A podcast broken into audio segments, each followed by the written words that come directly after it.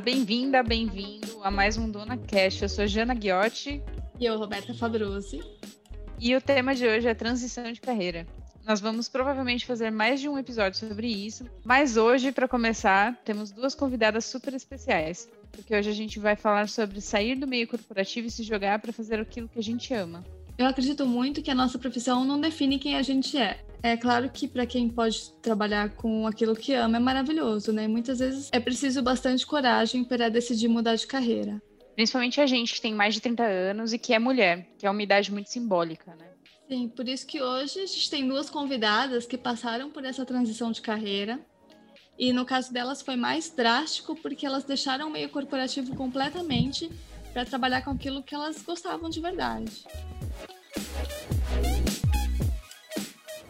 Estão aqui com a gente a Thaís Forte e a Renascimento. A Thaís tem 35 anos e é dançarina e professora de dança há 5 anos.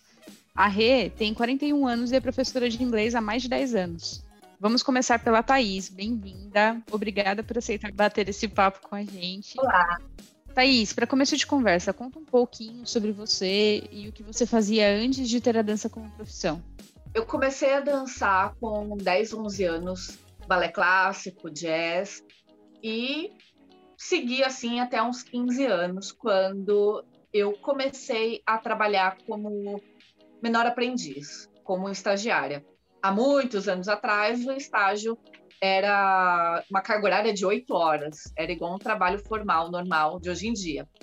Então, na minha época, com 15, 16 anos, eram oito horas trabalhando o dia todo, normal, igual qualquer funcionário. E aí, à noite, eu ia para o colégio. Então, isso acabou me impossibilitando de eu continuar a dançar, porque era trabalho o dia todo e colégio à noite, sábado, fazia inglês, espanhol. E eu já eu estava indo muito bem no, no balé, no jazz, eu participava de muitas competições, de muitos festivais. E eu acabei parando por conta disso. E eu comecei a trabalhar porque eu queria ganhar dinheiro para pagar os meus festivais, que os meus pais reclamavam muito que eu gastava com isso. Falei, eu vou trabalhar porque eu que vou pagar meu balé e não sei o quê. E aí eu acabei sendo enganada, né? pela ingenuidade, fui trabalhar e não tinha mais tempo para dançar. Aí eu comecei a pensar em faculdade, etc. E aí vem a parte um pouco triste da, da minha história com dança, porque assim, os meus pais, eles sempre foram contra. Sempre foram muito contra as artes, a dançar. Eles são de uma época onde o importante é carteira assinada, o importante é você fazer uma ter uma profissão uh, bem normal, digamos assim. Então, dançar, nunca que eu poderia dançar como profissão, muito menos fazer uma faculdade de dança. Eles nunca me ajudariam com isso. E no meu estágio, entrei numa multinacional logo de cara, quando eu comecei, e eu sempre fui muito, pelo, fora das artes, eu sempre fui muito nerd. E eu trabalhava com planilhas, eu era assistente de vendas, eu mexia com Excel, com coisa do gênero. E aí eu falando com o meu chefe, o que, que eu poderia fazer de faculdade, que seria na mais ou menos o que eu fazia, né, ali com planilha, etc. Ele falou assim, olha, custos, controladoria é um ramo que se encaixa muito no que você faz. Porém, não tem uma faculdade específica. Você teria que fazer contabilidade com foco em controladoria para fazer esse tipo de, de trabalho. Falei, ok, então. Aí eu cheguei em casa e falei assim, ah, vou tentar contábeis. Aí meus pais deram pulos de alegria, porque era uma profissão normal, né? E que eles já conheciam, para eles era seguro que eu conseguiria ter um emprego de carteira assinada, então, feliz contente, fui fazer contatos. Odiei. Passei, comecei a fazer, achei o ó, achei chato pra caramba. Na minha faculdade só tinha, na minha sala tinha 30 pessoas, sendo que acho que 24 eram homens mais velhos e tinham só seis mulheres, dentre elas uma freira de 60 anos. Nossa! Exato. E eu com 17 anos lá caindo de paraquedas, falando, poxa, eu só queria ganhar um dinheiro para pagar meu balé. E aí, o que, que aconteceu? Com a faculdade, eu pagava, eu conseguia ter estágio. E com estágio, eu pagava a faculdade. E aí eu fui indo. E assim eu fui indo, Assim eu fui indo e mudando de emprego e ganhando mais e subindo de cargo. E ainda eu virei auditora de multinacional, eu virei auditora de uma das Big Fours, da Deloitte, que é uma das maiores empresas de auditoria do mundo. E lá eu fiz carreira e ainda assim eu odiava. Eu gostava da parte de, de número, de análise, etc., mas eu não gostava do público. Eu não gostava do tipo de pessoa que eu trabalhava lá. Porque era muito diferente de mim.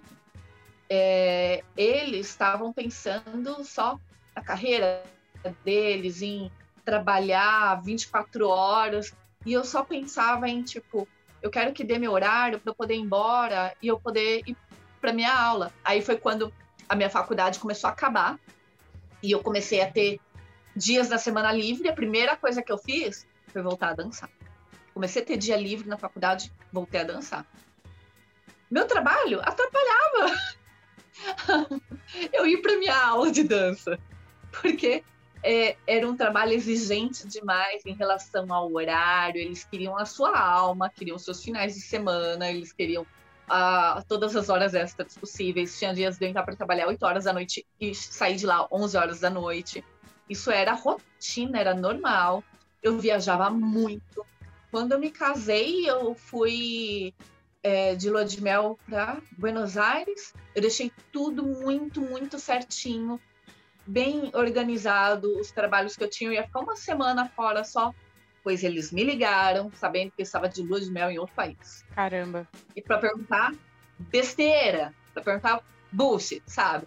Sem a, menor necessidade. Mas é porque era assim que era o padrão da, da dessa, dessas funções dessa empresa. É, quem trabalhava lá e quem subia de cargo eram as pessoas que se dedicavam assim full time para a empresa, era a empresa em primeiro lugar. E aí o que, que acontecia? Eu ia é, chegando num, numa estafa, num limite daquilo que eu começava a poder feito na empresa e eu ia mudar, eu arrumava outro emprego, arrumava outro emprego até para ganhar mais, começava outra empresa, passava um ou dois anos, eu começava a me irritar de novo aquilo começava a me irritar e eu começava a pôr defeito na empresa e eu falava que a empresa não estava boa e lá ia eu mudar de empresa novamente. E aí eu ia subindo mais.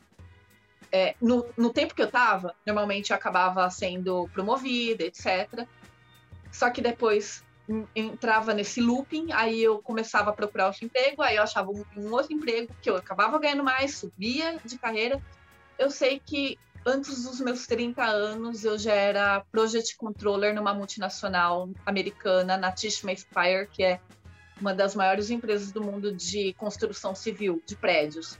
O Rockefeller Center, que é um edifício super famoso nos Estados Unidos, é deles. Prédios assim enormes por São Paulo, por, pelo Brasil, etc. Então, eu lidava com milhões, com milhões, é, passavam pela minha mão eu gostava muito do que eu fazia, mas as pessoas que trabalhavam comigo, o tipo de pessoas das, da minha área era muito sufocante. E eu sempre tive aquele pezinho na arte, eu sempre continuei ao meio nesse mesmo tempo. Continuei as minhas aulas de dança no período noturno, final de semana. Sempre fiz alguns trabalhos de modelo também. É, eu fazia muito cosplayer é, de personagem masculino que eu transformava em feminino eu tinha que manter minhas redes sociais fechadas. Porque eu trabalhava num ambiente que isso era totalmente. É, mal visto. Mal visto, ou que não tinha nada a ver, eles não entendiam, não era o ambiente deles, não era a, o que eles, assim, prezavam por isso. A minha aparência também, eles criticavam porque eu sempre deixei o cabelo muito claro, muito loiro, às vezes ficava acinzentado demais. Eu cansei de trabalhar de coque, o cabelo todo bem repuxado para trás, apertado num coque, para eles não reclamarem que meu cabelo tá muito acinzentado, que não era uma cor normal. E eu sempre é, fui, trabalhei de taillé, de terninho e tal. Uma vez eu abaixei para pegar alguma coisa que caiu no chão, minha blusa subiu e apareceu a minha tatuagem nas costas. Nas costas. Eu fui chamada na diretoria. Gente, que absurdo. É, Muito comum, tá? Fui chamada na diretoria, é, eles estavam preocupados com a minha imagem, sendo que o meu trabalho era full time na frente do computador fazendo planilha. que raios de imagem que eu tinha que passar. Se eu trabalhasse de pijama, o meu trabalho seria o mesmo. Tive episódios de estar em feira de, de cosplayer e pessoas que eu conhecia me verem lá e depois ficarem com fofoca na empresa. Tive episódios de eu estar. de terem. Como o meu Instagram era fechado, mas conseguiam marcação, de ver vídeo de eu dançando balé no festival no final de semana e o pessoal ficar comentando. Então, tudo isso, é, esse ambiente, de... e eu trabalhava num ambiente extremamente tóxico e machista, porque é um ambiente predominantemente masculino, área de contabilidade, de controladoria. Então, eu tinha muito, assim, eu sofria muito assédio por conta disso. É, tudo isso me fazia muito mal. Chegou num momento que eu falei, chega, eu estava em depressão eu ia chorando trabalhar e eu voltava chorando. E eu falava: dinheiro no mundo não paga o que eu passo. Eu passava por situações onde, assim, eu chegava para trabalhar cedo, eu trabalhava igual um robô o dia todo para dar o meu horário e poder ir embora. E eu via uh, alguns senhores chegando, passando o dia inteiro no Globo.com, o dia inteiro na internet, vendo esporte, no tempo no cafezinho, enrolando.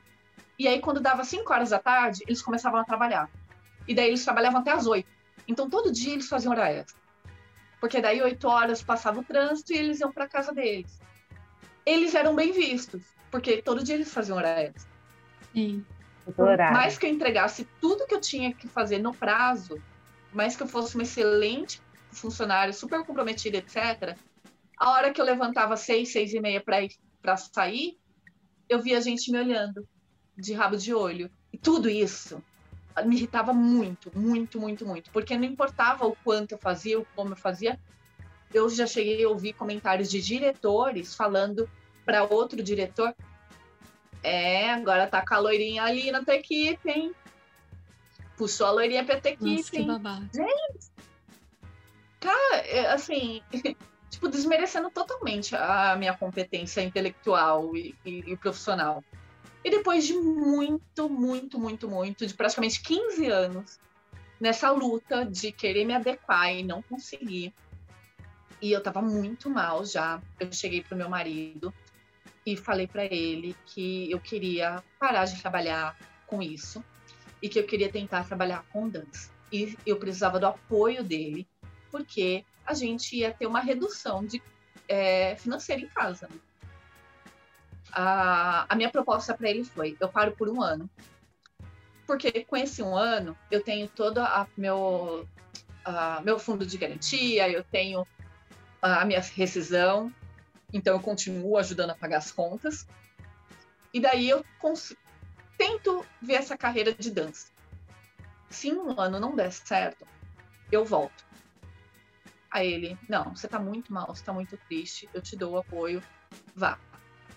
E aí eu comecei realmente a minha trajetória na dança. Que eu comecei a me dedicar 100% nisso. Comecei a fazer todos os. Peguei esse dinheiro, comecei a fazer todos os cursos possíveis para me profissionalizar na dança. É, cursos para dar aula. E fui indo, indo e fazendo tudo que aparecia pela frente, inclusive o pole dance. E aí eu tive, como eu tinha uma carga muito forte de dança, de balé de muitos anos, e eu já eu estava muito bem condicionada fisicamente nessa época, eu acabei me dando muito bem no pole. Me, assim, foi muito fácil para mim. Tudo era muito, é, eu desenvolvia muito fácil. E até que o, o meu professor falou assim, o meu, meu instrutor de pole, ele falou assim, por que, que você não vai dar aula? Eu falei, dar aula de pole? Imagina, comecei faz nem um ano. Ele, é sério, você tem, você já dá aula de dança, você tem uma didática boa, vai dar aula. Vai dar aula para iniciante, tenta. E nisso eu já estava dando aulas de dança em outros lugares tal. Vou ser muito sincera, eu não ganhava nem um quinto do que eu ganhava trabalhando na com confladoria. Porém, eu estava feliz demais, demais. Primeiro, agradecer a Rê também por aceitar bater esse papo com a gente. Obrigada, Rê. Obrigada a você. E eu vi que quando a Thais estava falando do, do corporativo, estava muito concordando, se identificando. Então eu queria que você contasse um pouquinho. Gente, é incrível. Assim, só muda o cenário, né? é, é, muito parecido. É, na verdade, eu, eu também venho de uma família que o padrão é de muito trabalho, muita luta, então nunca achou que nada ia ser fácil. Eu vim da mesma pegada que você. Ah, quero isso, quero aquilo, não, não pode, não vai acontecer. E aí, eu nunca fui pelo que de fato eu amava, eu fui pelo que poderia me dar um dinheiro para eu poder pagar para fazer alguma coisa que eu gostasse, né?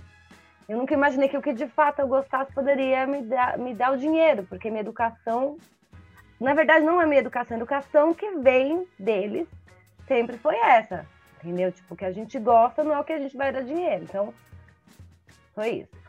Eu, na verdade, eu escolhi, eu entrei no técnico de administração, já iniciei fazendo administração, e na sequência escolhi como faculdade comércio exterior. Temos um papel. tá vendo? Tá vendo? Por quê? Porque a administração, você vai procurar emprego, é onde mais tem vaga, né? É fácil. E aí eu queria esse diferencial de, de, idioma, porque eu sempre tive vontade de ir para fora, sempre quis aprender sobre outras culturas e tal.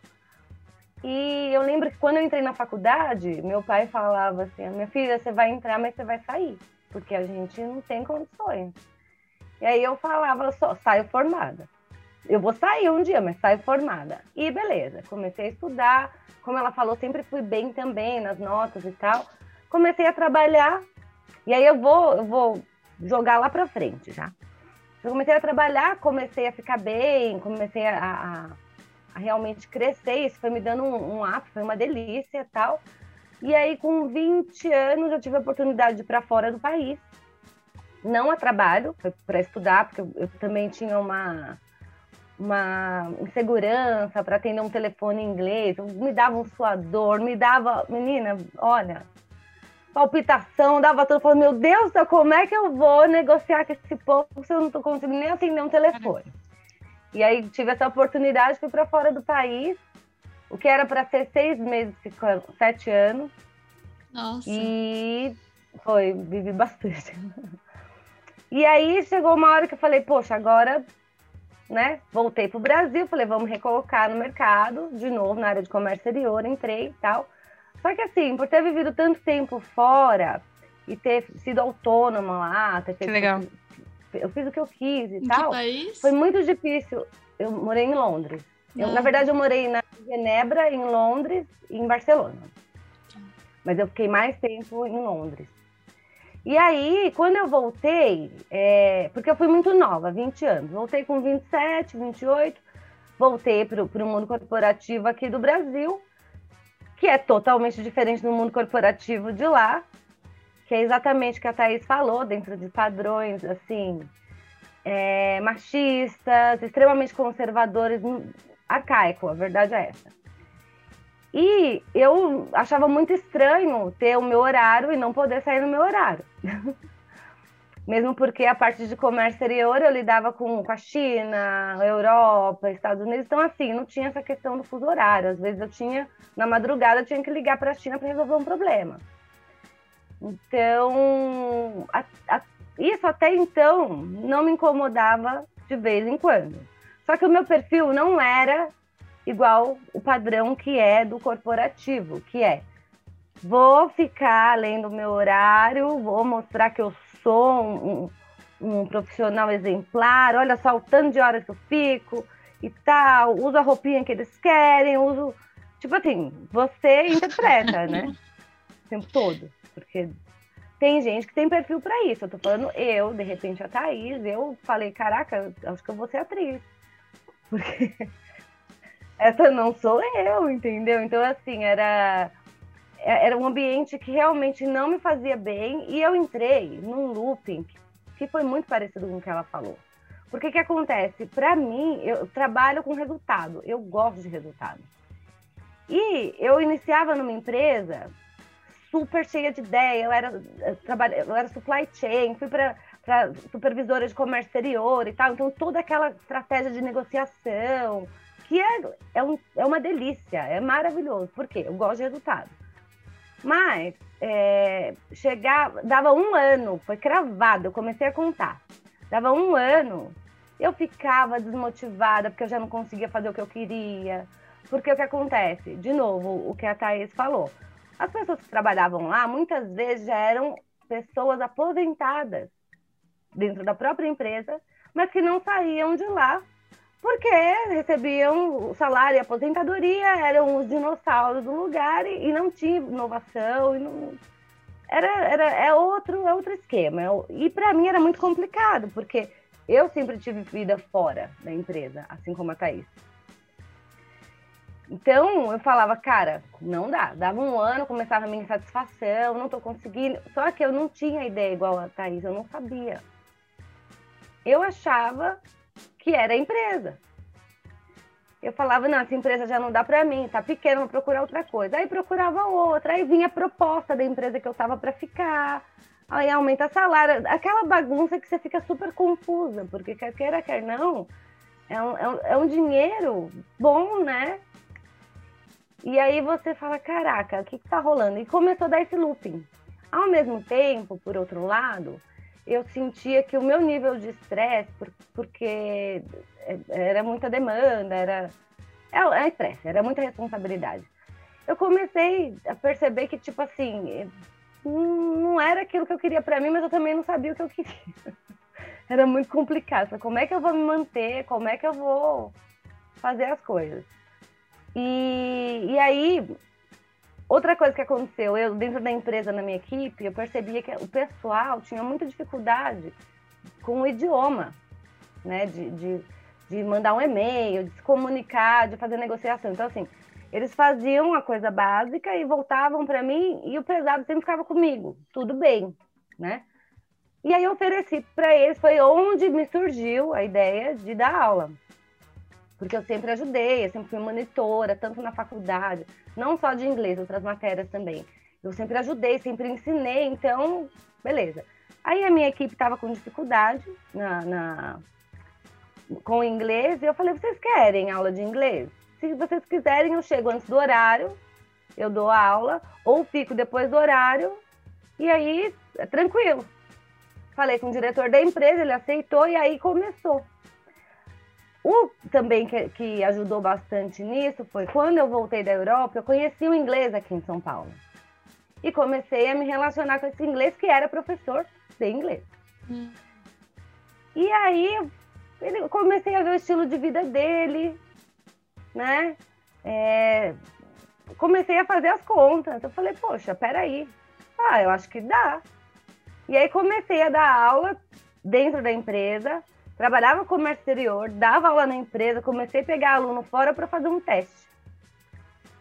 E aí foi quando eu comecei a minha transição, porque eu percebi que dava um ano nas empresas, eu começava no looping, como ela falou, de insatisfação.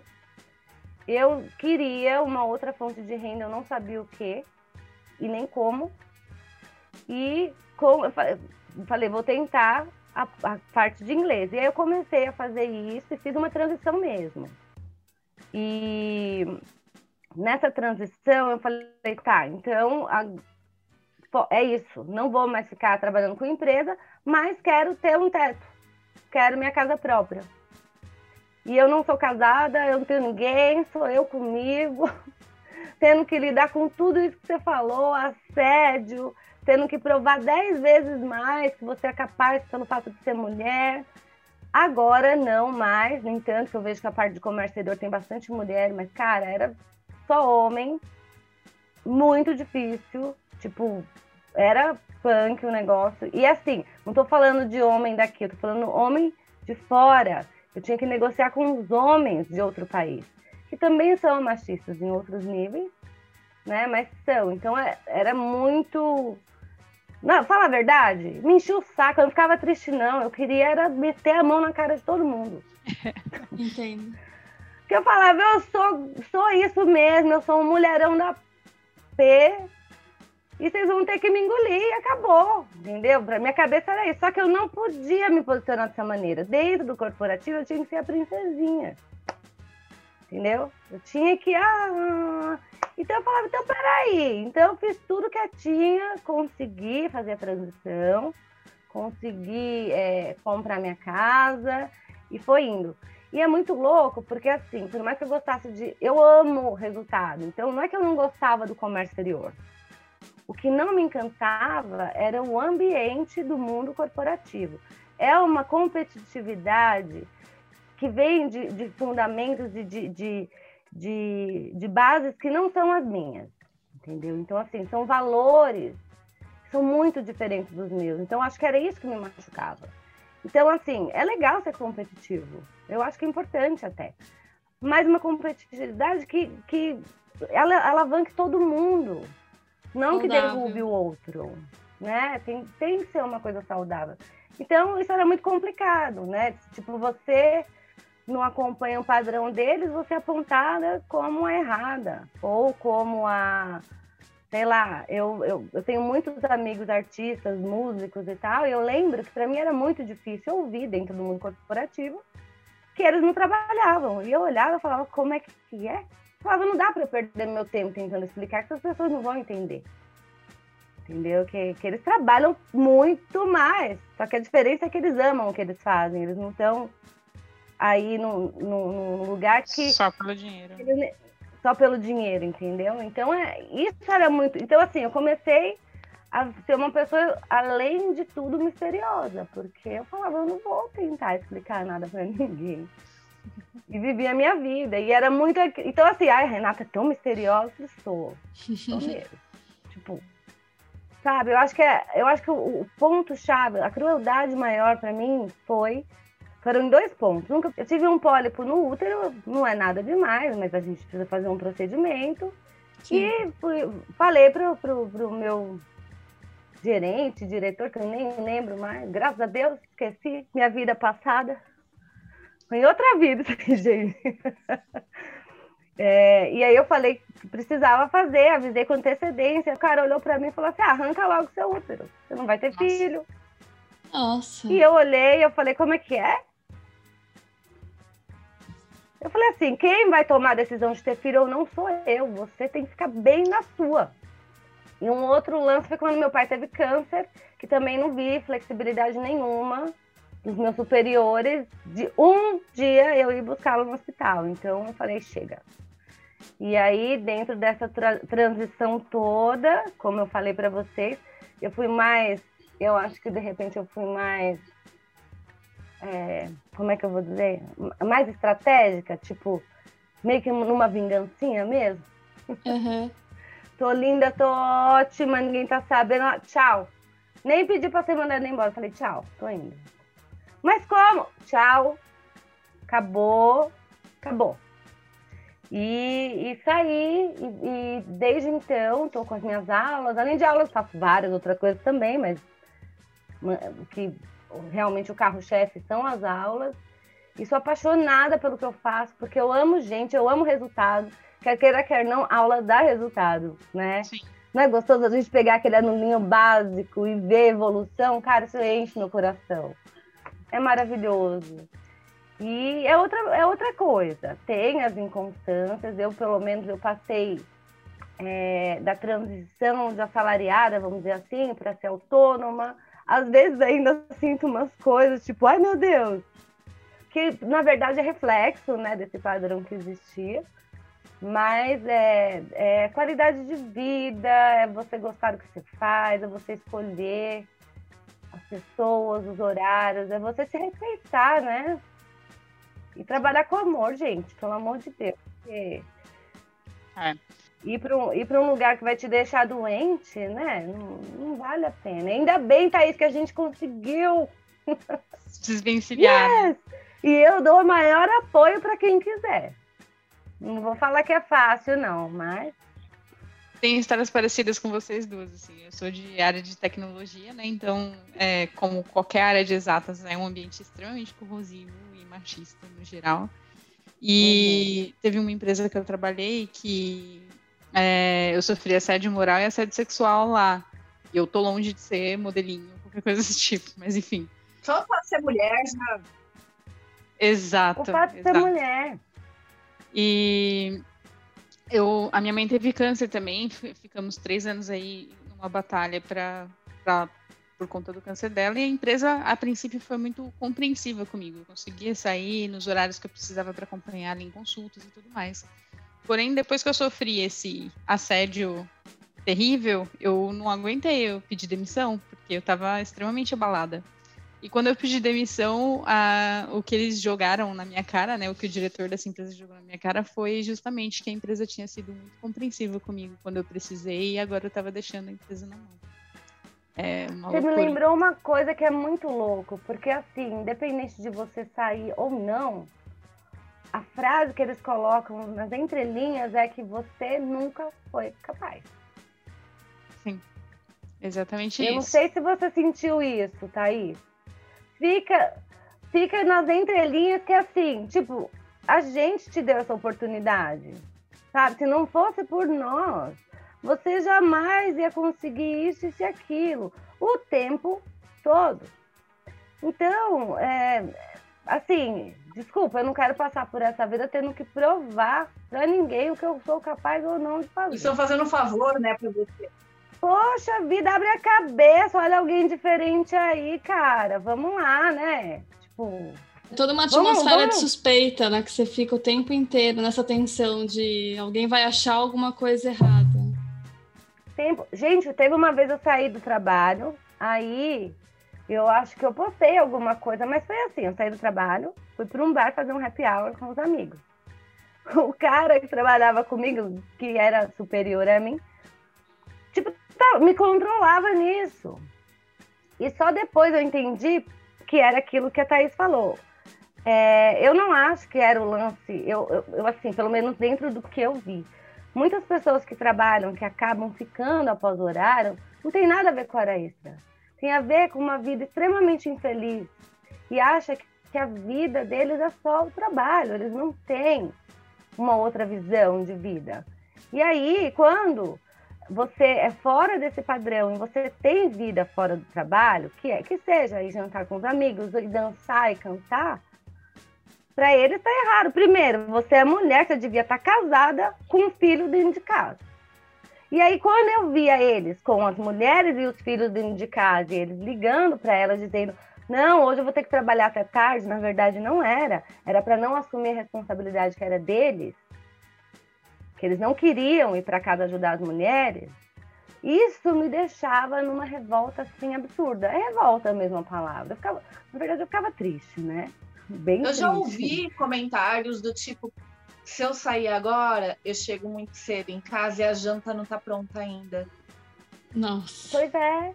Em vez de pegar a mulher, levar para jantar, entendeu? toda essa questão da hora extra mesmo, eu enxergo muito como uma deficiência muito grande, né? Você não está sendo bom no que você Sim. faz quando você faz muito hora extra. Isso é um Exatamente. erro gravíssimo de gestão. Tipo, por que, que você vai pagar mais para o seu funcionário? Não faz sentido. Tem duas possibilidades de erro. Ou o seu funcionário é incompetente, ou ele está sobrecarregado. Por exemplo, ah, eu quero tirar mais dinheiro daquele cliente, mas eu não quero contratar uma terceira pessoa. Então. Seu funcionário está sobrecarregado. Sim, sim. Sobrecarrega. E a outra opção é simplesmente incompetência. A pessoa simplesmente ela fica lá fazendo hora, sendo que não precisa. Sim, que acontece também. Sim. Muito. Oh. Muito que aí já é fuga, fuga pessoal, né? Aí não tem nada a ver com corporativo. Daí essas pessoas são bem vistas ainda por cima. Essas pessoas que saem da empresa 8, 9, elas são bem vistas. Passam o dia inteiro sem fazer nada, postando o dia todo, no café, conversando. E ainda são bem vistos. É, ele tem um lado do, do, carismático dentro da hierarquia, dentro da, da do ambiente é, corporativo, né? Então, assim, é, é, o tempo inteiro vendendo peixe de uma maneira, dizendo que ficou até mais tarde e tal. Então, é uma manipulação deles de vender o próprio peixe. E, quer queira, quer não, dá resultado, gente, porque tá cheio de gente aí. Sim. Empregada, aposentada até hoje. Sim, que acredita e que compra. Então, mas é, é o padrão, né? Porque eu duvido que eu e Thaís a gente ia fazer isso. A gente ia falar, fica aí, eu vou tomar minha cerveja, sei lá. Uma coisa que eu sempre disse quando eu trabalhava, uma coisa que eu sempre era muito contra, era contra a inflexibilidade de horários. Eu falava assim, se eu trabalhasse seis horas, seis horas, e eu já viesse da minha casa, almoçada, se eu já passasse a parte da manhã, eu já tivesse almoçado, e eu chegasse aqui, meio-dia, três horas da tarde, eu tivesse 15, 20 minutos para tomar um café, e, e seis horas em ponto eu tivesse que sair, você pode ter certeza que todo mundo aqui ia render muito mais. Sim, tem muito estudos que mais. comprovam isso, já que a carga horária é menor, as pessoas são mais produtivas. Exato, Com porque assim, certeza. o que, que acontece? Você chega de manhã e você vai pro café e você conversa e não sei o quê, aí você senta na tua mesa, você vai ver notícias, você vai ver isso, vai ver aquilo. Você começa a trabalhar 10 e meia, 11 horas da manhã. Aí, uhum. daqui a pouco, você já tá contando a hora para almoço. Aí você Sim. vai almoçar, você passa uma hora fora, e depois você volta, tomar café, escovar dente, não sei o que, não sei o que lá. Aí, quando chega no meio da tarde, você já tá bem emputecido, você vai, toma um café, porque tá quase. Tipo, ainda falta muito, ainda três horas da tarde, ainda falta muito pra você ir embora. E assim vai indo. Se você tivesse pouco tempo para trabalhar, você não ia enrolar. Se você tivesse a sua manhã livre, você teria tempo de você ver notícia, de você ir no médico, de você ver aquilo, resolver não sei o que, ir no mercado, blá blá. Resolver muita coisa. A hora que você chegasse para sentar para trabalhar, era para trabalhar. E aí a coisa fluía, fluiria muito mais. Então, eu sempre fui absurdamente contra é, essa instituição de você ter um horário extremamente fixo, de você chegar. O cartão, né? De bater o cartão. Tarde, bater o cartão, um minuto a mais ou a menos. É, eu, outra coisa, o home office. Na época da auditoria, a gente, como viajava muitas vezes, era até obrigada a fazer home office. E quando, eu sempre falava, gente, é tão desperdício a gente estar tá aqui. Então, mas é como é que eles vão controlar a sua vida? Exato. Então, por quê? É, Porque a questão é controlar controle, a sua vida, é... não o seu trabalho. Então, assim, é o assim, controle. a gente ainda tem uma, uma cultura muito arcaica, que se você vai trabalhar de madrugada, se você vai trabalhar durante o dia, se você vai levar horas ou minutos, você tem que entregar pronto e acabou. Como você vai fazer, uhum. isso é um problema seu. E, gente, isso para mim sempre foi tão claro. E eu batia de frente nisso nas empresas e eu era mal vista por conta disso. E eis Sim. que depois de anos eu fora desse é. mundo, veio a pandemia. Eu tava vanguardista já ali. Voltando só para o momento da transição, vocês duas, é, vocês acharam que é, por não ter mais 20 anos, que tipo, a idade pesou na hora de, de fazer, tipo, mudar de carreira agora, assim. E outra coisa, é, família, amigos, assim, teve um julgamento, ai, mas você vai sair do corporativo, não sei o quê. Vocês sentiram isso? Até hoje. Olha, eu, eu, é, eu tive esse julgamento quando eu resolvi ir para a Europa, né? Porque eu estava numa fase boa de carreira e tal. Olharam, mas você é louca. Falei, estou louca. Fui e fiquei sete anos voltando. Você nunca mais arrumar emprego na sua área e tal. Então a coisa é, se você for ouvir o que as pessoas falam e querer agradar, você enlouquece. Sabe? Idade não tem nada a ver. Se você tem saúde e você acredita em você, você consegue tudo. Entendeu? Agora, é claro, existem algumas dificuldades, existem alguns medos, Sim, como eu falei, sair do assalariado e ir para autônoma, no meu caso, sou sozinha, não tenho ninguém que possa me ajudar financeiramente, fiquei com muito medo. Sim. É, amigos não acharam o máximo que eu fiz, mesmo porque a grande maioria da parte artística. E, e ajudei eles bastante, porque eu usei toda a minha experiência com, com administração para administrar a carreira deles. E foi muito legal também. E, e, gente, na boa, é a gente acreditar na gente e mandar bala. Medo vai dar, mas tem que ser o medo que te move, não que te paralisa. Meus pais são contra até hoje, né? Acho que eu sou. É... Meus amigos, algum. Eu tive a, mai... a minha melhor proposta de trabalho de dança de um cara que era meu amigo que trabalhava comigo antes. Porque ele juntou um dinheiro, tava com dinheiro parado, e ele falou assim: tô vendo que você tá dando aula, não sei o quê. Eu tava querendo abrir um negócio. para pôr meu dinheiro para girar. Vou abrir uma escola de poli. Você dá aula e eu invisto. E aí, vamos? Falei, vamos. Demais. Legal. E aí foi uma, uma. Eu tive uma escola de poli, foi super bem. Eu, em três meses eu tinha 50 alunas sozinha. Só eu. Que legal. Que legal. Então, assim, é... e até hoje, até não faz, eu acho que faz um mês e pouco, uma menina que trabalhava comigo na Deloitte, lá na auditoria, ela me respondeu meus stories, falou assim, cara, eu te acompanho, eu tenho tanta inveja de você. ela, por, por, você ter coragem, não sei o que, ela falou assim, eu vejo sua vida, tipo, você continua fazendo, você continua vivendo, você não tá na, embaixo da ponte. Você foi fazer o que ah. você gosta. E eu vejo você viajando, eu vejo você trabalhando, eu vejo você fazendo as coisas, eu vejo você com roupa nova, eu vejo você jantando, significa que está viva ainda, né? Que rolou, claro. que deu certo.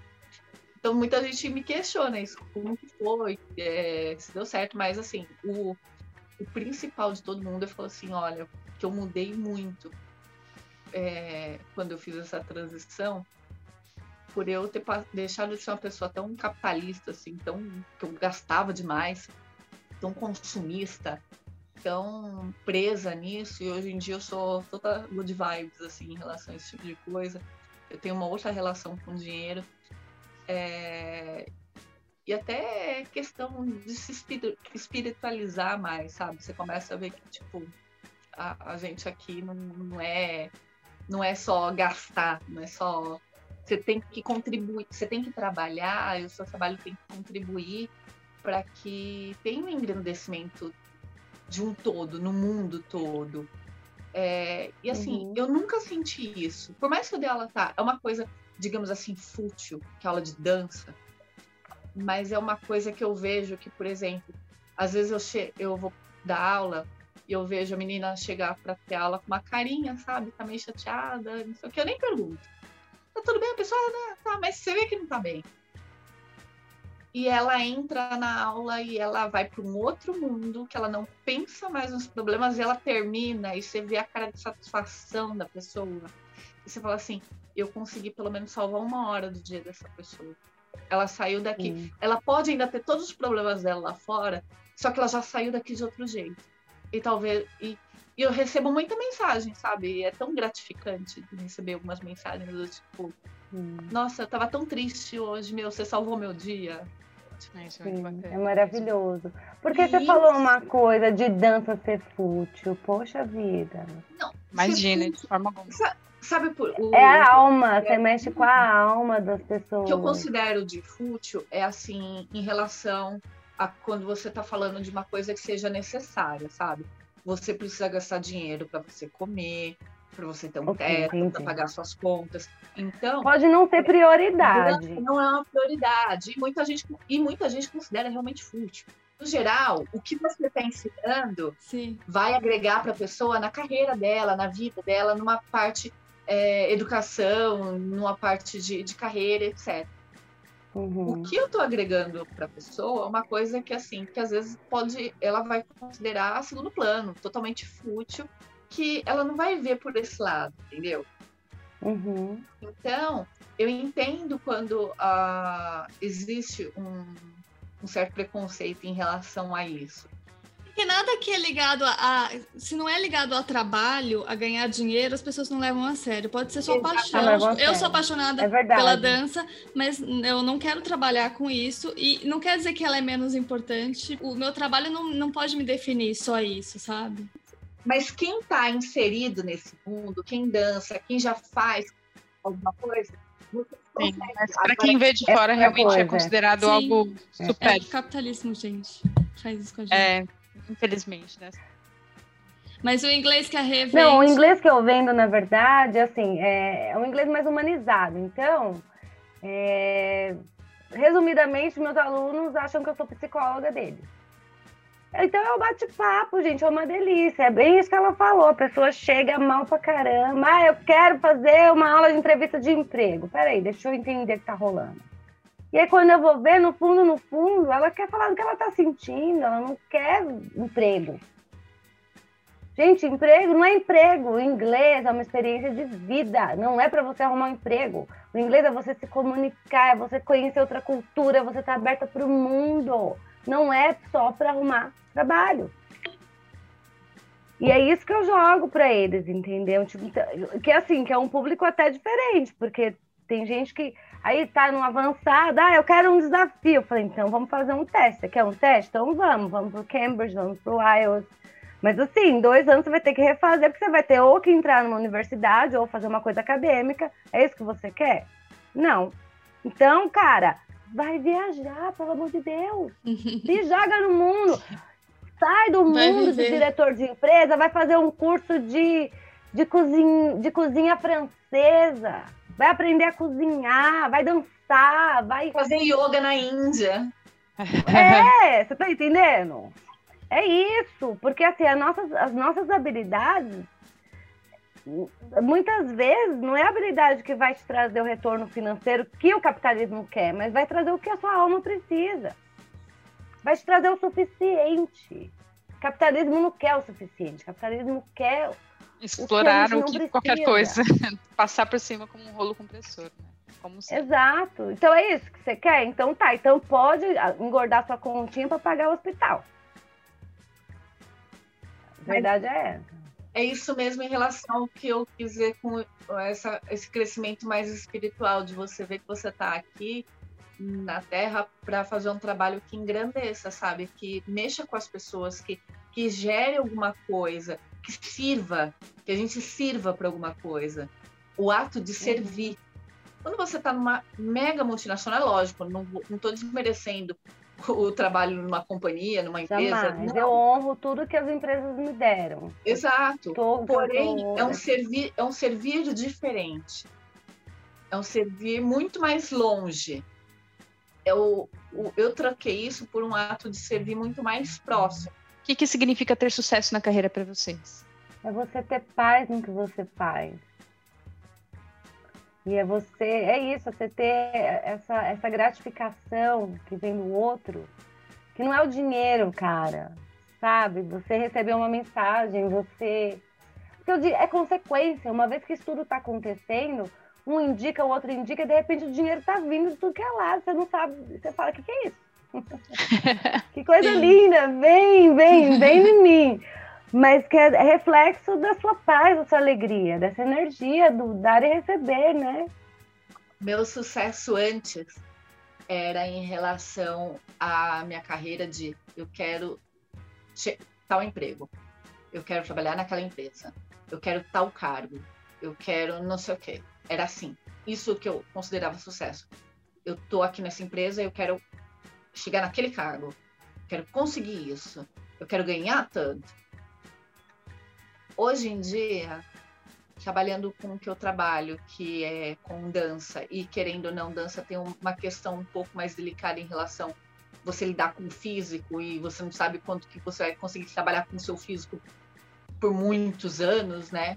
É, eu espero que, tipo, eu quero morrer 80 anos falando, sobe aí no pau, não sei o que, né? mas enfim, não sabe se é possível, mas assim, é, o sucesso que eu vejo hoje eu já não olho mais para frente desse jeito. Eu já não fico olhando e falando, ai, eu quero chegar em tal lugar. Eu fico feliz com o meu dia. Hoje em dia eu fico feliz em terminar o meu dia. Eu fico feliz quando as minhas alunas postam um, um vídeo no, no Instagram e me marcam. Porque, cara, eu fiz o que eu tinha que fazer. Eu, foi o meu objetivo do dia foi atingido. Meu eu trabalho com o quê? ensinando. Se elas aprenderam alguma coisa comigo, meu objetivo foi concluído. Meu objetivo de hoje está concluído. Alguém aprendeu um, uma vírgula comigo hoje. Estou feliz pra caramba por isso. Cada vez que eu reposto alguma coisa, seja uma aluna mega iniciante, uma aluna mais avançada, que seja, tipo, eu falo assim, cara, significa que ela está satisfeita com o que ela aprendeu e ela está é, satisfeita e ela está demonstrando isso. E para mim, tem. É uma satisfação dia após dia. É diferente. É, um, é, uma, é, é uma linha de sucesso diferente que eu vejo. Não vejo mais um ponto lá na frente. Eu vou colhendo os meus sucessos diariamente. Sim. E é isso que ela falou. Vai aparecendo. Vai aparecendo, vai aparecendo uma escola ali te chamando, uma outra escola te chamando, uma outra aluna que veio que não sei o quê. Eu fui na cabeleireira, eu fui fazer meu cabelo.